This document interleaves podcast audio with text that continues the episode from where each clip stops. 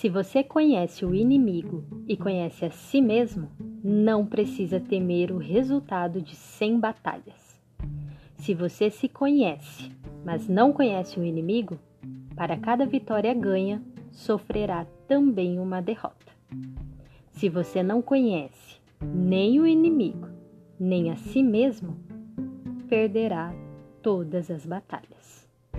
A arte da guerra. Ter inimigo é bom. Calma. O termo inimigo vem no significado mais culto da palavra, aquele que adverte, que se opõe, que se mostra contrário. Nada de achar que quem faz o mal é alguém legal para se ter por perto. Jamais. Aqui se faz referência àquela pessoa que não tem medo de lhe falar o quanto você pode estar errado em relação a algo ou alguém. Preste atenção em quem discorda de você. Uma oposição frágil fragiliza um governo. Um concorrente tolo te emburrece. Um adversário fraco te enfraquece. Isso é estratégia. Na vida será impossível agradar a todos, mas respeito é sempre essencial de ambas as partes. Tira essa ideia universal do gostar. Em interrelações não cabe esse termo. Talvez ele se adeque mais a um relacionamento afetivo, amoroso. Mas entre colegas de trabalho ou colegas de classe, não. Ninguém é obrigado a gostar de você. Você não é obrigado a gostar de todo mundo. E qualquer parte pode mudar de ideia em gostar ou não de alguém a qualquer momento, mas respeito é essencial.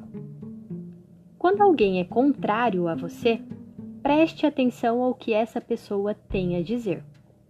Muitas vezes, o que ela diz vale como reflexão. Quando você se aproxima da pessoa que tem te desagradado em relação a conflitos de opiniões, ela passa a ser o seu ponto de referência. E isso é uma estratégia A. Você se superar, se motivar, inovar, tornar-se alguém melhor do que você mesmo a cada dia. E isso não tem nada a ver com agradar o outro, e sim com não se acomodar.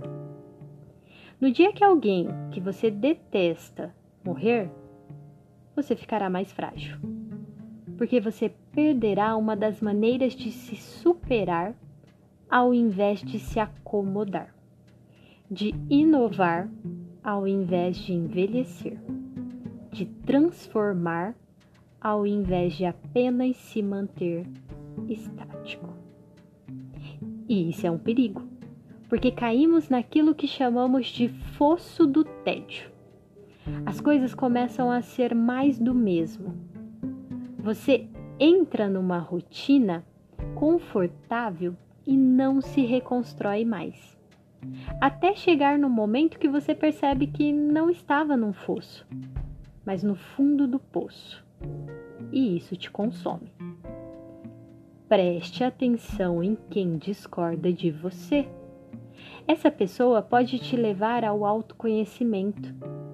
Nem sempre estamos atentos aos nossos próprios defeitos. As nossas indignações nem sempre são coerentes.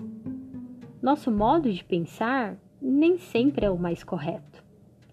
Nossas atitudes podem estar prejudicando outras pessoas e talvez nem estamos percebendo. Você sabia que os técnicos de qualquer modalidade esportiva estudam mais o adversário do que as habilidades do seu próprio time? Sabe por quê? Porque ele precisa estar à frente dos erros do outro. Ele precisa saber as falhas que o outro tem para treinar a sua equipe.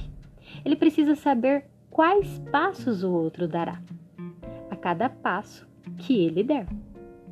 E não tem só a ver com tornar um time vencedor.